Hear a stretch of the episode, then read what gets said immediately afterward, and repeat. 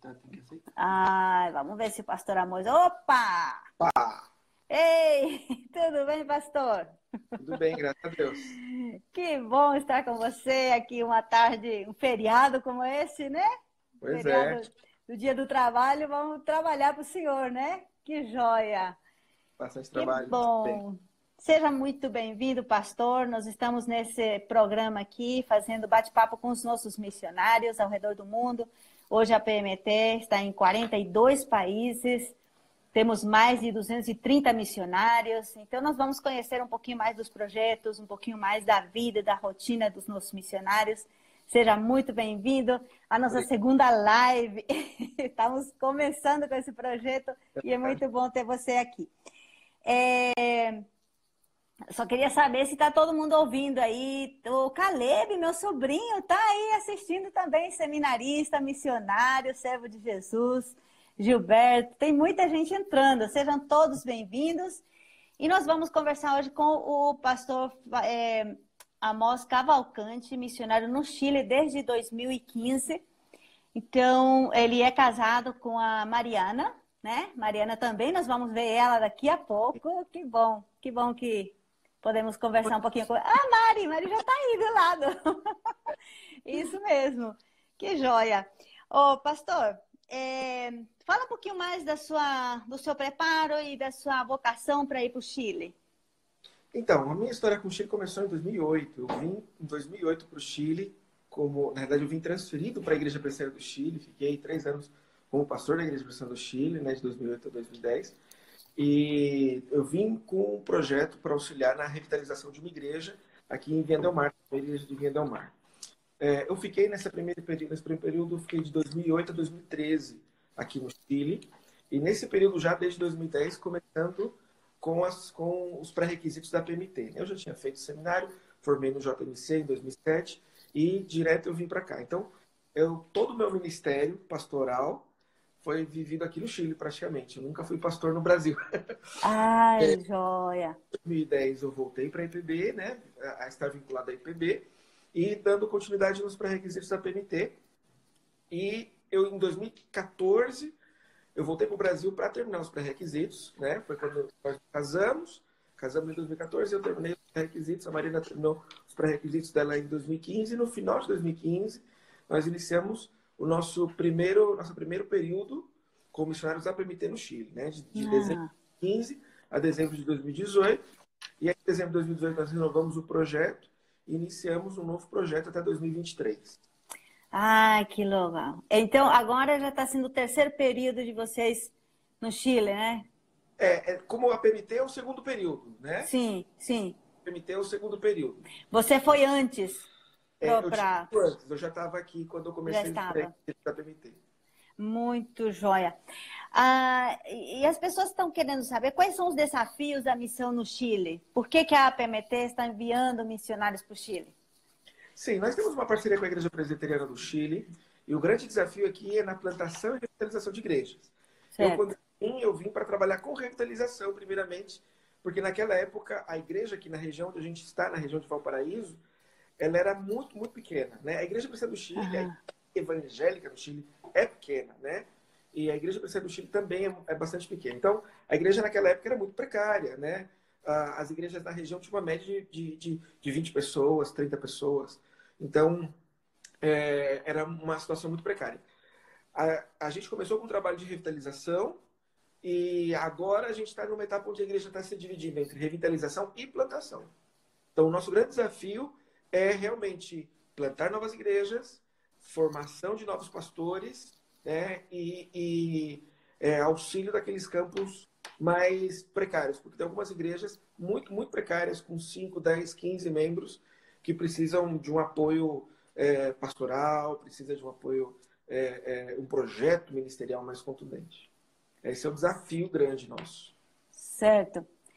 E ah, fala um pouquinho agora do seu projeto, como é que vocês estão, é, começaram a desenvolver esse projeto, que vocês têm um projeto um, um, que vocês apresentaram para a PMT, e esse projeto foi aprovado com apoio, parceria de igrejas, de irmãos. Como é que está indo esse projeto? Em que consiste? Para que as pessoas possam conhecer um pouquinho. Tá certo. O nosso projeto, ele chama Conosur, mas basicamente se resume à plantação da igreja pródigo, né? Então, Sim. praticamente a gente já não fala ah, mais o nome O nome da igreja é Igreja Pródigo, Pródigo. no Chile, tá? Em, em, Vinha del Mar. Em Valparaíso. Certo. Valparaíso, Valparaíso, isso, desculpa. Então, o nosso projeto começou em 2015, dezembro de 2015. Inicialmente era terminar o processo de revitalização na igreja, na primeira igreja de Vinha del Mar, e nesses primeiros três anos também começar os trabalhos para a, a plantação de uma nova igreja. Foi o que a gente fez nos primeiros três anos. Tanto que eu saí da primeira igreja de Vinha del Mar e a gente fechou esse ciclo, porque quando eu fui em 2008, a igreja não tinha condições de sustentar um pastor de tempo integral. Agora, quando eu saí, a igreja pôde ter condições de ter um pastor de tempo integral totalmente hum. igreja local. E essa igreja, de pastor chileno, né, formada aqui no Chile, e essa igreja é parceira nossa também na plantação de uma nova igreja em Valparaíso. Essa igreja, ela está sendo plantada num bairro onde, na década de 30 do século passado, começou uma igreja aí. Era para ser a segunda igreja presbiteriana de Valparaíso. Começou no final da década de 20, início da década de 30 do século passado. For, Formou-se um grupo, teve pastores, inclusive um pastor brasileiro, é, Neftali Vieira, parece que era o nome, é, uhum. pastor ali na, na, nas décadas de 40, 50. É, e essa igreja ela morreu no final da década de 60. Uhum. Aí o templo foi era um templo que ele está excelentemente localizado assim a passos dois segundos de metrô, numa esquina principal. É uma localização que não tem como melhorar. Mas o templo ficou vazio, a igreja, presidente do Chile, emprestava esse templo para outras denominações. E desde a década de 90, o templo estava literalmente sem uso. Né? Certo. A igreja do Chile tem muito carinho por esse trabalho, porque é, é, muitos irmãos de muitas décadas sonharam com essa igreja. E ela nunca, nunca, nunca organizou e morreu. Então, a gente é, recebeu esse templo que estava vazio e a gente está plantando uma igreja nesse bairro. O bairro mudou, então a gente fez um outro uhum. projeto de acordo com a nova realidade sociodemográfica do, do bairro. E, então nós estamos plantando a segunda igreja presbiteriana de Valparaíso. Né? Certo. E, e qual está sendo o, o, o, avanço desse projeto? Vocês estão conseguindo? Está tendo pessoas que estão se é, é, se convertendo, fazendo discipulado? Como está sendo o trabalho aí nessa segunda igreja, é, Igreja Pródigo? O trabalho começou uma, uma, uma, colaboração entre a primeira igreja de Vinha Del Mar e a igreja de Valparaíso. Certo. Então, eu era, naquela época, pastor auxiliar na primeira de Vinha Del Mar e é, com alguns irmãos da igreja, na realidade, dois irmãos mais da igreja, né, Maria e, e um outro seminarista, mais alguns irmãos de Valparaíso. Então, as, as duas hum. igrejas se uniram para plantar essa igreja então a gente começou. A gente ficou todo ano. Começou, do, começou praticamente do zero mesmo, né? Certo. Aí nem Sim. gente, um grupo de Vinha e um grupo de Valparaíso. Certo. É, isso foi no ano de 2017. A gente passou todo o ano de 2017 só se reunindo com esse grupo base. Éramos 11 pessoas em 2017. Só que Sim. durante o ano, como a gente não tinha começado os cultos, era só essa reunião entre a gente, o pessoal foi ficando meio que cansado né? De ficar só hum. entre nós. E quando começou o ano 2018, o pessoal estava meio caído, assim. Ah. De 11 para 8 pessoas. As pessoas ah, que realmente tá. iam ficar com a gente. Então a gente começou no dia 25 de março de 2018. A gente fez o primeiro culto público. Éramos Sim. nós 18 e tínhamos mais três visitas. Das três visitas, as três estão até hoje. Ah, é, dois foram oh. membros da nossa igreja e uma outra vai ser recebida talvez no próximo ano. Então, é, é, é, a gente começou essas 11 pessoas, o grupo foi crescendo, é, pouco a pouco, todo o ano de 2018, o ano de 2019. Hoje a gente tem um grupo mais ou menos de 35 pessoas, que é o grupo que frequenta hum. regularmente. É, tem um... 35? 40... 35 pessoas, 40 já estão reunindo nessa igreja. É, 35 pessoas é o grupo total que a gente tem em lista, né? Para dizer de uma maneira. Né? Sim. Na, nas, na assistência, sim, frequente, a média de assistência está acima de 25 pessoas, né? E, e, a gente, como tem programações em outros horários, algumas pessoas vão só em algumas programações, né? Uhum. Pessoas que a gente não... são pessoas que não estão participando ativamente da igreja, mas são pessoas que a gente está evangelizando. Certo. Então, gente, que a gente tem grupos de discipulado, pessoas que estão se aproximando de uma outra maneira. Né? Joia. Joia. Obrigada. Ah, tem muita gente aqui mandando um abraço, falando, é, dando um, um alô para nós também. É, vocês podem fazer as suas perguntas também, que é daqui a pouco o a, pastor Amos, né, está respondendo também. E nós temos aqui o, o, uma pergunta especial aqui do reverendo Marcos Agripino, que ele é o nosso executivo. ele está querendo que, que fale um pouquinho sobre a realidade religiosa do Chile. Amos. A realidade religiosa do Chile é muito peculiar, porque ela é diferente da, da, realidade dos demais países vizinhos da América Latina, né? Uh, o Chile está passando por um processo de secularização muito avançado. Sim. Então, de 2004 para 2018, o Chile passou de um 4% de ateus agnósticos para 24% de ateus agnósticos. Existe, de fato, no Chile hum. mais pessoas que se declaram irreligiosas, ateus agnósticos, que evangélicos. Sim. E isso é refletido nas estruturas da, da comunicação, nas estruturas políticas, sociais. Então, a, a, a, a realidade é uma realidade de uma, um secularismo bastante avançado. Uh, os evangélicos eles são vistos como um povo sem educação, assim, no sentido de ser um povo mais pobre, um povo mais iletrado. Menos instruído, é isso. Menos instruído, uhum. é, com algum preconceito, inclusive, né, com relação aos evangélicos. A Igreja Católica sofreu muito com os abusos é, sexuais, que, que, os escândalos sexuais que, que aconteceram no Chile nos últimos, nas últimas décadas. Então, hum. ela perdeu muito da, da, do respeito social. Certo. E, e a, a, a, igreja evangélica tem entrado também no olho do furacão, né? Que a gente está vivendo, além da crise do Covid, a gente está vivendo uma crise social bastante grande. E isso tem mostrado um pouco do, do da, da, da, dessa faceta da rejeição da sociedade contra a igreja evangélica de uma forma geral. E é, é um desafio, né? A, a, a, a evangelização no Chile, né? Um, somado a isso, tem o perfil do próprio chileno, ele é muito desconfiado, que ele é hum. muito ressabiado. Então, para evangelizar, não dá para fazer o que a gente faz no Brasil. Essas coisas mais ah. vivas. É, a evangelização é um a um, é ganhando confiança, tornando-se amigo, para poder, através dessa relação, apresentar o evangelho. Certo. Joia. O Gilberto Santos está querendo saber se tem seminário aí no Chile. Tem. A Igreja Presbiteriana do Chile tem um seminário. A Igreja Presbiteriana do Chile ela ficou muitos anos, quase mais de um século sem seminário. E foi se organizado um seminário no final da década de 90, início dos anos 2000. É um seminário incipiente, tem aí, é, foi no começo do, do, dos anos 2000, tem é, 18 anos, é, se não me equivoco, o seminário. É um seminário é, novo e eu sou um dos professores, nós colaboramos, os professores com formação é é, é, é, teológica contribuem no seminário é, voluntariamente, né? Não é uma, ah. não é como no Brasil, nós só somos voluntários. e existem, hoje existem três sedes, né?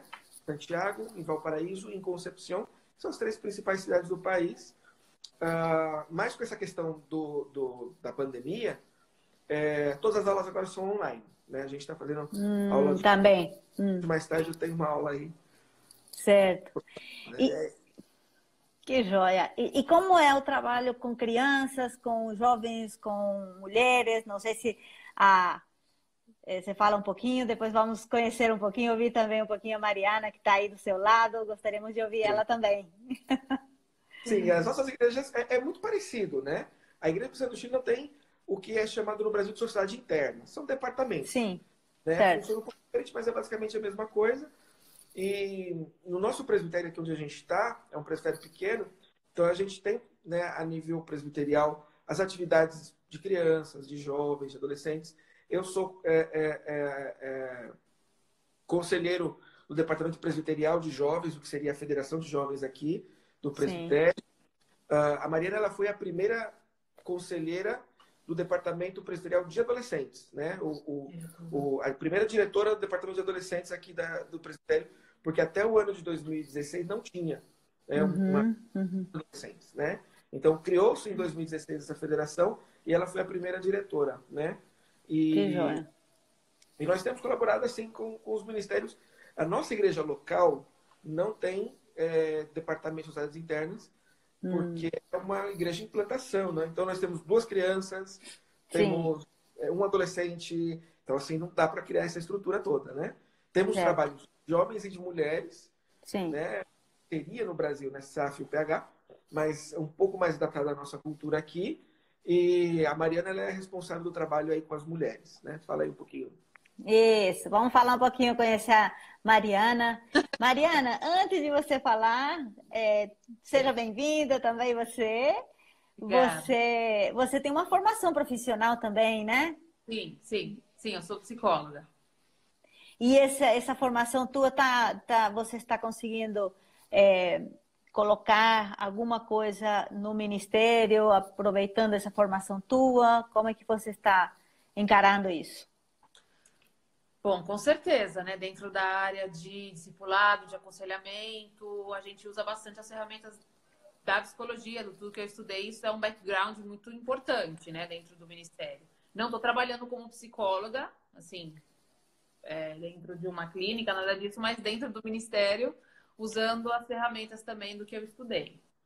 É, e também teve um período que eu dei aula no seminário, né? No seminário de a matéria de introdução à psicologia. Também, em alguns semestres, também tive a oportunidade de dar essa, essa matéria lá. Você achou importante você ir para um campo tendo uma formação profissional? Olha, eu acho que sim, eu acho que sim. Eu acho que te dá uma base, eu acho que te, te abre outras oportunidades, te abre outras portas, até também para o, o contato com as pessoas. Né? Até, assim, como você falou, é, é no Chile mesmo, né? Esse preconceito, às vezes parece que os crentes são pessoas menos preparadas, né? De repente sim. você, e, e isso de você ser psicóloga te abriu alguma porta? Ah, sim, sim. Eu acho que sim. Acho que as pessoas te ouvem mais, acho que as pessoas consideram um pouco mais é, é, a sua opinião, vamos dizer assim. Não é uma coisa só como um crente, entendeu? Aham é, é, complicado um pouco, né? É uma, é, uma, é uma cultura bem diferente do brasileiro. Apesar de ser latinos, é, o chileno é muito diferente do brasileiro. O chileno não, o brasileiro tem aquela coisa que você vai na feira, você pega, você, você fica do lado da pessoa e já puxa um assunto. Ai, nossa, ah, né? O Brasil é assim. Ah. Então, é uma forma de ser, uma, é uma idiosincrasia muito diferente. Uhum. Então... É só indo lá para sentir, né? Sim, sim, eu acho. Mari, você fala um pouquinho sobre o trabalho com as mulheres, o trabalho de louvor que você tem desenvolvido aí também. Tá. É, o trabalho com as mulheres, na verdade, começou. É... A gente tem um tem uma, uma sínodo né, de, de mulheres aqui, que na verdade é um sínodo para todo o país. E a gente teve um acampamento no, em 2017, parece que foi 18. Sim. E daí o nosso grupo começou a ter um, um, encontrar, pensar numa necessidade de, de ter um trabalho de mulheres, né? Então a gente começou a tentar se reunir é, uma vez a cada 15 dias ou semanalmente, mas tava, é, é, é muito desafiante ainda o trabalho assim. Mas é, nesse último ano, nesses últimos seis meses, é, nós temos conseguido fazer reuniões semanais. E, e, tem chegado pessoas, e tem chegado mulheres com, com um histórico bastante heterogêneo, assim, mulheres jovens casadas, jovens mães, mulheres de terceira idade com problemas muito complexos, familiares, emocionais, pessoas assim é, muito vulneráveis, assim, até socialmente falando, pessoas com problemas de drogadição, mulheres, assim, em, é muito heterogêneo o nosso grupo de mulheres, tem de tudo, assim. Uhum, uhum. E, e, Deus tem, tem feito coisas, assim, maravilhosas nesse grupo, testemunhos, assim, realmente de conversão, realmente de, de, de cura, de coisas, assim, incríveis. E nisso, a sua formação, com certeza faz toda a diferença, né? Para você ah, chegar no sim. coração das mulheres, né? Sim, sim, porque é, o Senhor, graças, graças a Ele, na sua graça, Ele tem usado isso, essa, essa, essa coisa da, de você poder entender melhor, usar melhor assim a, o seu, a, essa expertise também para alcançar o, o, o, próximo, principalmente essas pessoas mais vulneráveis, essas pessoas mais com essa necessidade emocional também muito forte de ser trabalhado. Sim, e agora nesse tempo de, de isolamento também, com certeza, é, todo essa, esse acompanhamento que vocês fazem por internet e tudo, né? Tem Sim. dado. Sim, o interessante é que a gente consegui, tem conseguido manter essas reuniões semanais, né? Por Zoom mesmo, a gente faz. E o legal é que outras mulheres do presbitério têm, têm so, se somado à reunião. Então tem gente de Santiago. Que, ah, que legal. Eu no acampamento, por exemplo. Sim. Que tem se somado à nossa reunião, né? Então a gente tem tentado implementar, porque eu também faço parte da diretoria do Sínodo, implementar esse mesmo trabalho com as outras igrejas. Então, o nosso oh, grupo uh -huh. tem as outras igrejas a como fazer o, tra o, trabalho de mulheres. Isso tem sido legal também. Sim, mas que joia. Obrigada, viu, Mari? Obrigada. Deus abençoe. Vamos agora então para as perguntas, para as perguntas do pastor Amós. Amós, tem algumas perguntas que nossos internautas aí também fizeram. São, vou falar alguma coisa, aí você vai respondendo aí, tá? Como lidar com o ateísmo crescente no Chile? É, quão diferente é o processo de evangelização no Chile comparado com o Brasil? Acho que essa pergunta já foi respondida. É, como é o envolvimento da igreja local no trabalho que vocês fazem? E existe uma rede de apoio de cristãos para o trabalho desenvolvido no Chile? Sim, o, o, primeiro, a primeira pergunta, né? A, a como lidar com o ateísmo que é Sim. no Chile, né? Um, é difícil da gente pensar que as, é, assim, as pessoas não, não, são só ateus no sentido clássico da ideia, filosoficamente assim.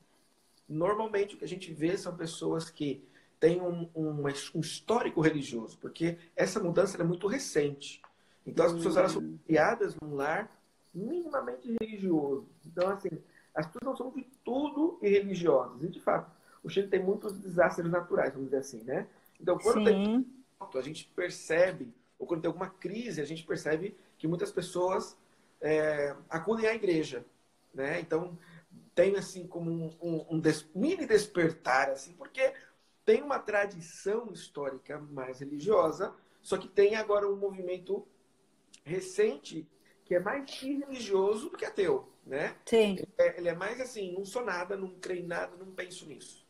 Né? Ah. Então, uma das coisas que a gente tem feito na nossa igreja é criar um espaço intermediário é, onde a igreja pode se conectar com essas pessoas. Então, a gente faz eventos, a gente convida pessoas para participarem desses eventos, e nesses eventos a gente gera um espaço de, de conversa. São eventos culturais, então a pessoa vai, a pessoa participa, canta, canta músicas que ela conhece e tal. E, e a gente gera ali um link com essas pessoas. Então, a ideia nossa é gerar uma amizade. Sim. E, e dar para a pessoa a oportunidade dela é, poder falar da opinião dela, poder ser uhum. escuta. E a gente escuta, e a gente, com isso, a gente ganha a oportunidade também de falar. A gente Sim. ganha amizade. Então, essa é a nossa estratégia, isso que a gente tem feito. É um projeto chamado Living Aberto. Living, de, de sala de estar, né? Sim. Living Aberto, né? Que é uma sala Legal. de estar. O nome seria isso, uma sala de estar, né? Joia. É, tem o, o, Fábio também, missionário, ele é líder da base indígena. Oh, ele está fazendo uma pergunta também. Vocês precisam de mais gente para a equipe? E qual o perfil do missionário para trabalhar com vocês? Uhum. É... Aí, é um beijo. que bom! Aí já recebeu, né, Fábio? O nosso desafio é que a gente tem uma equipe que está, graças a Deus, está funcionando. Deus tem abençoado a nossa equipe é, de uma maneira espetacular, com recursos humanos que a gente não esperava, vindo aqui mesmo do Chile. É, o desafio é capacitar essas pessoas, porque muitas delas vêm de, de um contexto não presbiteriano. Então ah, a gente tá. tem, que, tem todo um processo discipulado, de treinamento, de adaptação dessas pessoas. É, o desafio né, nesse, nesse né, na, na, consolidação desse grupo é exatamente essa, essa adaptação a o que é ser uma igreja presbiteriana para alguns Sim. e para outros. O processo de discipulado ele vem desde o básico, porque algumas pessoas vêm de outras igrejas, mas você percebe que ela não conhece praticamente nada. Então, é, é, é trabalhar, a gente tem trabalhado, por exemplo, tem um grupo discipulado a gente, que eu faço de, de terça-feira aqui é na confissão de fé. A gente basicamente está a confissão de fé com a pessoa. É, Legal. Cristãs de, de alguns anos, mas que é, nesses aspectos mais fundamentais do que é a fé reformada, eles ainda desconhecem, né? A gente tem vivido aqui no Chile, agora já passou um pouco, mas teve um boom, né, uns dois anos atrás, da fé reformada e muitos pentecostais vieram para igrejas históricas. Né? Isso fez com que, inclusive, no nosso grupo tem muitas pessoas que são produto desse movimento. Né? Hum. Tem pessoas nesse processo. Algumas igrejas da nossa região, que são igrejas pentecostais, eles estão passando por um processo e também de adaptação, de mudança teológica. Ah, né? okay. São pastores amigos nossos, eles estão abraçando vários aspectos da fé reformada, adaptando a, a cultura é, eclesiástica deles. Né? Alguns são pentecostais, alguns são comunidades né, é, que têm uma, uma, uma, doutrina definida. Então, eles estão passando por esse processo. E, e, nós estamos, estamos colaborando com isso, são amigos nossos, a gente trabalha junto em alguns projetos. E, e, o seminário tem sido estratégico nisso também, porque o nosso seminário tem formado, nós temos alunos é, batistas, que são candidatos Sim. ao ministério, estão preferiram fazer o nosso seminário, alguns uhum. alunos estão de outras denominações presbiterianas também do país, que são alunos do nosso seminário, né? Então, esse é o desafio. O nosso maior, a maior necessidade hoje na Igreja Presbiteriana do Chile é na área de formação pastoral. Ou seja, ah. né? nós estamos de mais vocacionados.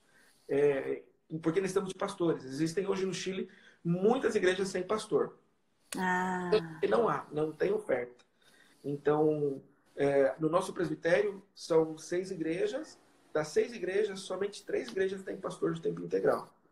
Então, e essas outras três igrejas não têm pastores? Não tem pastor, é só um pastor que dá autos pastorais.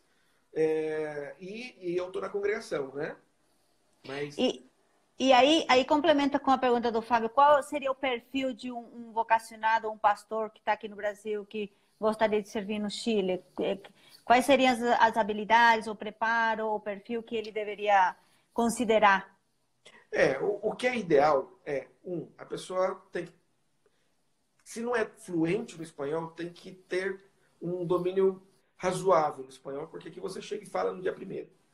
E, o espanhol chileno é, não é um espanhol fácil de entender, né? Ele é, o chileno, ele é o espanhol, a gente brinca que é o espanhol mais feio da América Latina, né? Porque tem muitas, muitos modismos, muitas formas estranhas, muito específicas, né?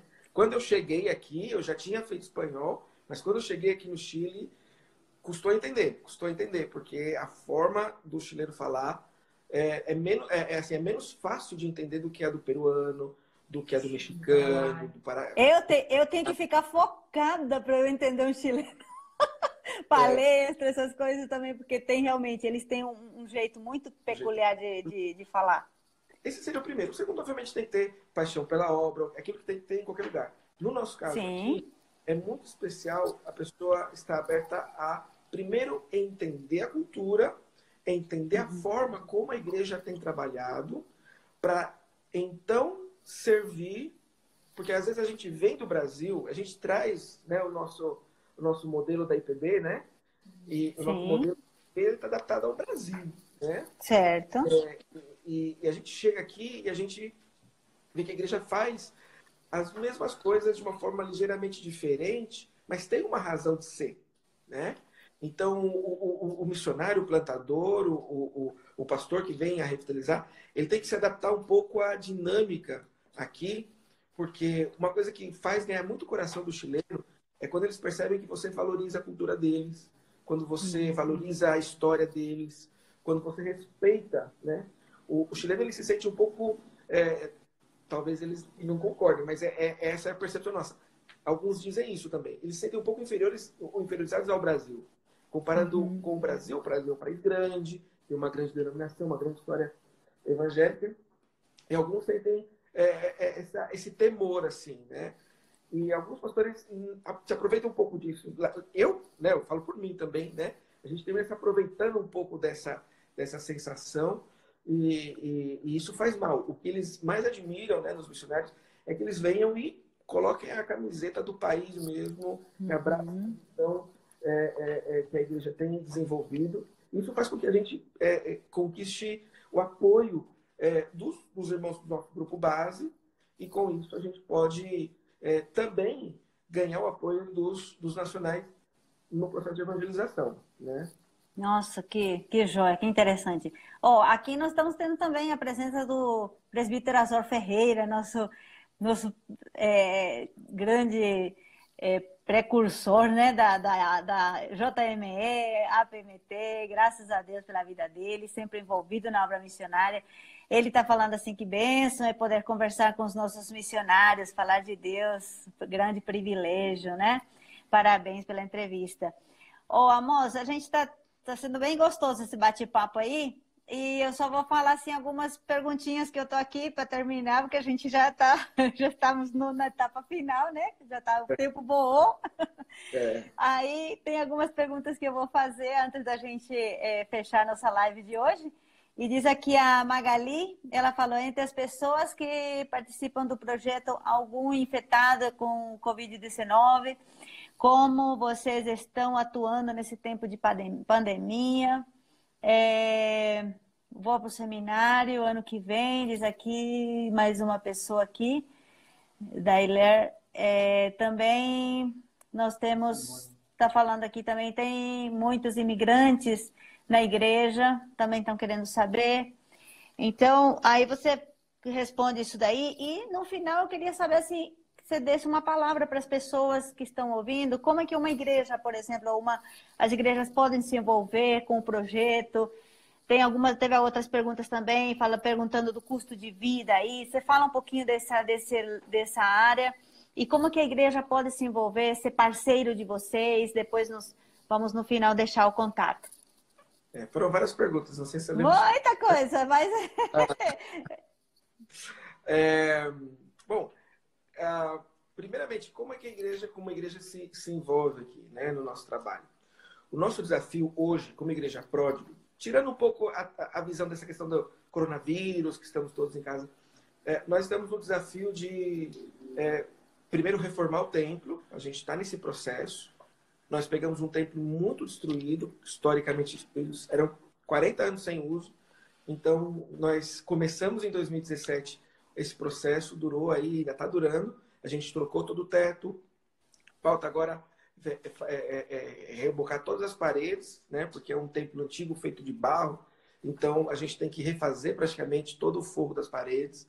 É, graças a Deus a gente terminou no ano passado o teto, o forro do teto, a iluminação e os banquetes. Então foi uma, uma bênção poder é, é, avançar nisso.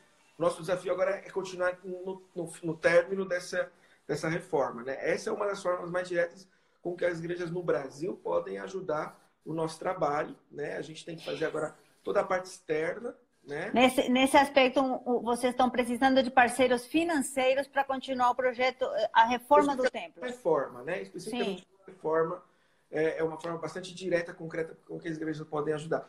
Alguns parceiros nossos é, tem colaborado especificamente também com isso, além do, do, sustento mensal, né? Então, por exemplo, a porta, a gente tem que refazer a porta porque a gente foi assaltado várias vezes. Esse é um problema aqui no Chile.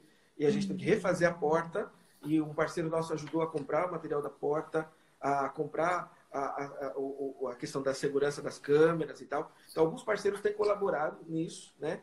E nisso a gente vê a mão de Deus, porque quando a gente começou em 2017 com a reforma, éramos oito pessoas e nós não tínhamos. O único dia que a gente tinha era o nosso. Uhum.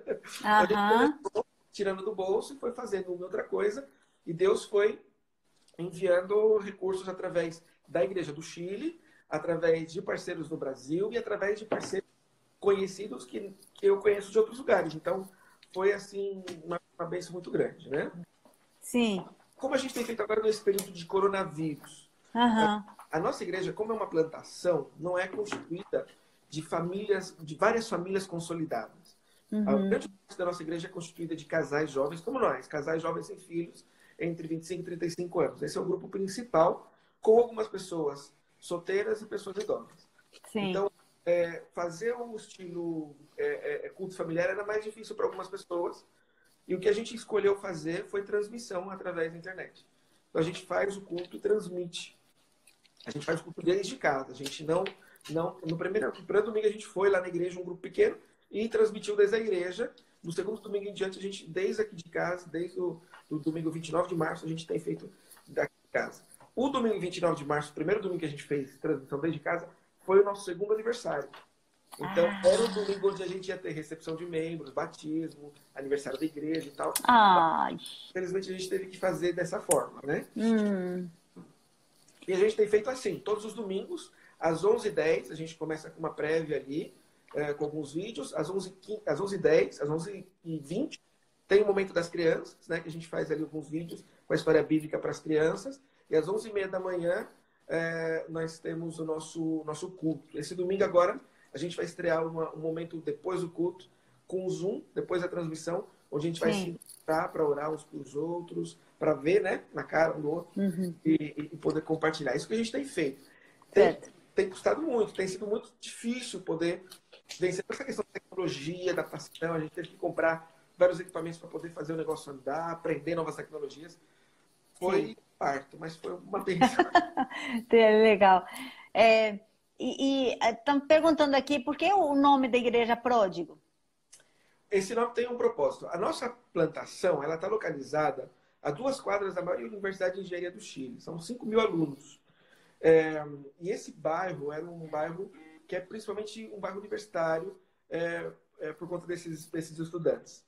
Uhum. Primeiramente, quando a gente pensou no nome, pensou no fato de que muitos desses jovens que vão para a universidade, eles vão num processo similar um filho pródigo, que, que deixa a família no interior e vem para a cidade para poder estudar. E aqui na cidade, a cidade de Valparaíso, ela é uma cidade muito boêmia. Muitos jovens que, uhum.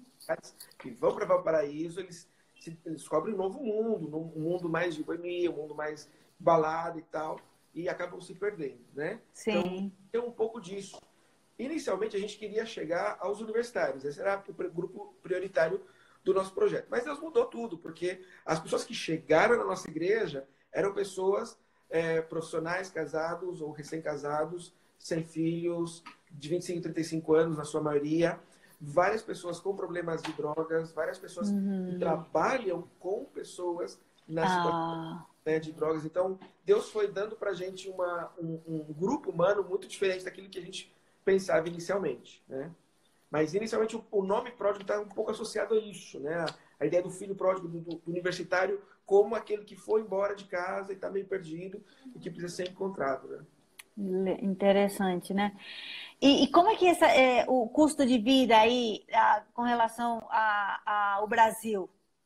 É, o custo de vida no Chile ele é alto, ele já era alto faz tempo. É, essa é uma das razões da, da, da, da grande crise social de outubro de 2019 ele é altíssimo, né? É, a gente, o custo básico, água, luz, gás, é, é, é bastante mais elevado que no Brasil. É, eu, eu, lembro que quando estava na crise da gasolina no Brasil, o pessoal estava desesperado com o preço da gasolina, né? E o preço uhum. da gasolina aqui.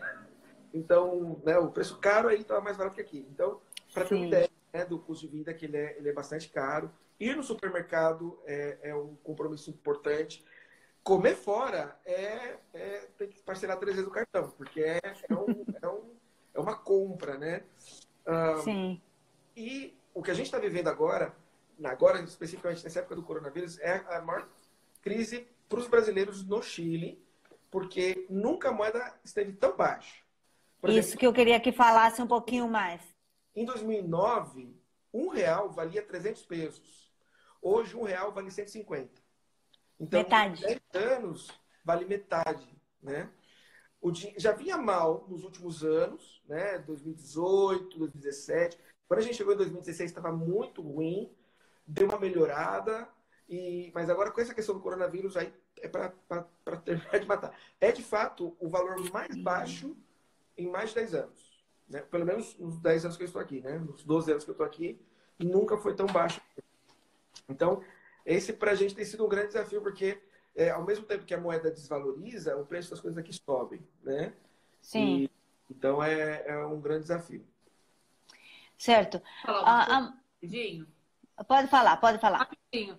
Não, eu só queria ressaltar que apesar disso, Deus tem sido muito fiel conosco, obviamente, porque nunca tem faltado nada, nossos parceiros são muito fiéis. Glória a Deus. Nós não perdemos parceiros por causa dessa crise.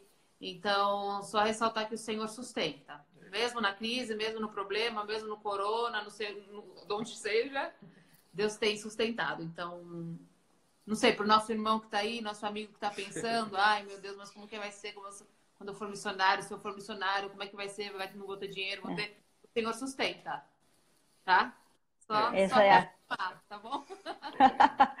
é, que bom, que bom saber isso, né? Porque muitas vezes, realmente, esse é um lado que, que as pessoas que têm interesse, que desejam, que têm essa vocação, têm muita, muito receio nesse, nesse lado financeiro, né? Teve algumas perguntas também, né? Que é, é, se é mais, é mais é, o, o projeto fica mais alto quando você está indo para um projeto de plantação de igrejas do que para um, para um pastorado, para assumir um pastorado. É, porque quando você vai para a plantação de igreja, existe uma série de custos que você tem que arcar. Por exemplo, quando a gente começou, graças ao apoio que a gente tinha na época, que a gente ainda tem, né, dos nossos parceiros, com esse apoio que a gente tinha dos nossos parceiros, a gente pôde comprar é, cadeira, mesa, é, são coisas que, que é o mínimo para você começar, né? Certo. A igreja do Chile ela tem um, um recurso muito limitado, né? É uma igreja que não tem condições de financiar esse projeto. Então, com o apoio dos nossos parceiros, as igrejas do Brasil, a gente conseguiu comprar os implementos necessários. Quando você vai para um projeto para ser um, um, revitalizador ou uma coisa assim, você já, já chega, já tem uma estrutura, né?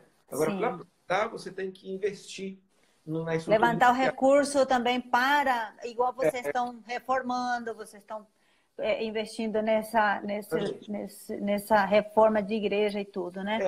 É, a gente não paga aluguel, mas em compensação tem que investir na estrutura, né? Até para poder, por exemplo, o nosso desafio é a gente tem um, um templo que cabe no máximo 50 pessoas.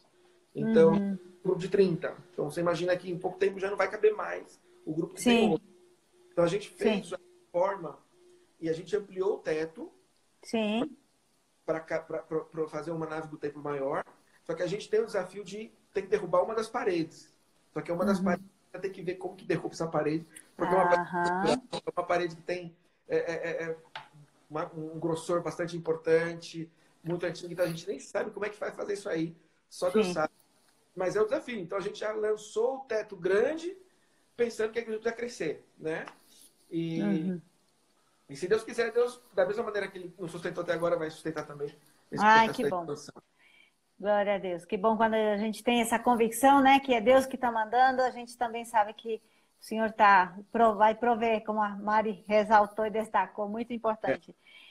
Alguns pedidos de oração que você tenha, pastor? Sim. É, primeiramente pelo Chile, porque o Chile já vem de um processo muito complicado desde outubro, uma crise social bastante grande, bastante violenta. A gente esperava que em março agora essa crise fosse voltar, fosse reacender, mas aí veio o coronavírus e ficou outra crise, né? Sim. Então a gente tem uma crise dentro da crise. Sim. E tem afetado muito a, a, a economia das pessoas é, é, é, é da nossa cidade, da, do nossa, da nossa, das nossas igrejas. É, e esse é um grande desafio. Esse é o primeiro, o primeiro motivo de oração. O segundo motivo que eu queria pedir é por um grupo de pessoas que nós estamos evangelizando. Sim. Então, pessoas que ainda não estão indo aos cultos porque eles não se sentem ainda né, nesse, nesse nível de ir ao culto. A gente sabe de pessoas que assistem todos os domingos os cultos, mas nunca foram à igreja, que ainda estão nesse processo. Uhum. Pessoas que a gente está evangelizando, pessoas que estão lutando com as drogas, pessoas que estão lutando com, com uma religião passada, com o passado. Então, uma oração especial para essas pessoas. É, inclusive, esse negócio do, do coronavírus, o culto online, algumas pessoas da terceira idade não querem assistir o culto online, porque não tem internet. Ah, também tem isso. Então tem um senhor da igreja que a gente evangeliza ele, que ele é, não tem internet, nada, então eu levo, eu gravo né, a transmissão para ele. E eu tenho um, um, um, tablet que eu, que eu não estou usando, eu levo o tablet para ele para ele ver, hum. né? Porque ele também não conhece nada de tecnologia, para apertar o play e ver. Ótimo, então, são, então, as, as criatividades que, que fluem. Uhum. Então são pessoas que a gente ama muito que estão tá nesse processo de descobrir Jesus, né? De conhecer Sim. Jesus. São pessoas que não conhecem nada, então chegando à fé agora. Esse é um motivo de oração especial. Pela, pela dinâmica da igreja. Né? A gente é, sabe que o Senhor conduz tudo, nossa preocupação é de como a igreja vai reagir pós-quarentena, é, né? qual vai ser as, os, os, resultados disso. Para uma igreja pequena como a nossa, qualquer coisa afeta muito, né? Uhum. Então, a dinâmica da igreja, pelos, pelos novos líderes que a gente está formando, é, pela família, nossa família no Brasil, saúde, nossos uhum. familiares, uhum. nos proteja, todos eles, né? É, desse negócio do coronavírus, porque a gente não pode viajar, a gente não pode é, é, estar com eles nesse momento, e também por nós, né? Para que a gente possa continuar fazendo o trabalho é, é, com saúde aqui. E não sei se tem mais algum motivo. É, basicamente, são esses motivos. Joia. Nós vamos deixar depois uma, um banner aí com esses pedidos de oração para que as igrejas, as pessoas, as SAFs que estão querendo é, é, se tornar parceiros de oração desse projeto aí possam ter mais de mais ter acesso a esses pedidos e lembrar, né? É... Eu queria agradecer, já que você falou da SAF, queria agradecer a SAF, né, a Confederação Nacional da SAF, que tem nos apoiado, né, apoiado aos missionários da PMT, né, nós recebemos é, as ofertas que a SAF tem enviado para nós, algumas SAFs das igrejas parceiras nossas também, nossos parceiros, alguns deles estão nos assistindo agora, tem sido assim de um apoio inestimável em oração, em também com as ofertas, né? O apoio que as igrejas fizeram, né, que a IPB fez né, para o apoio aos missionários agora nesse último período, né? E foi uma, uma bênção também para nós e para vários outros uhum.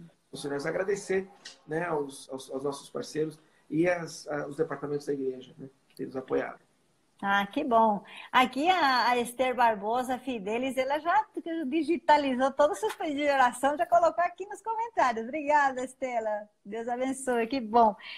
Ó, tá muito bom o bate-papo, tá muito bom conhecer um pouquinho mais de vocês, saber que vocês estão firmes aí, apesar de todas aquela situação que a gente está atravessando, né? Crise para cá, crise para lá.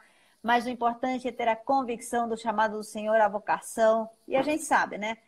Que a gente vai sempre enfrentar situações difíceis, mas nós temos que continuar levando Evangelho, né? Ah, eu queria convidar, falar também para, para os nossos internautas que estão aqui, que nós estamos, amanhã, nós vamos ter um, um, um programa muito, muito importante também. Nós vamos é, começar um, no YouTube um programa com o reverendo Marcos Agripino. Ele vai a, a fazer uma entrevista com os líderes das bases. E amanhã nós vamos conhecer um pouquinho mais da, dos avanços e as perspectivas missionárias da, eh, da Europa. Nós vamos, eh, ele vai estar conversando com o reverendo Marcos Azevedo, que é o líder da base da Europa. Amanhã, três horas da tarde. Não, não percam, hein? Se liguem aqui novamente. Ai, que bom. Então, também queria dizer para vocês que eh, nós temos o nosso canal no YouTube, temos também no, no, no, no Facebook, para que vocês possam curtir, possam seguir, possam acompanhar.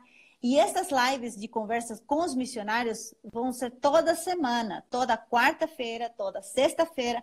Nós vamos estar conversando com algum missionário da APMT que, para que vocês possam conhecer um pouquinho mais, apoiar, envolver sua igreja, envolver sociedade.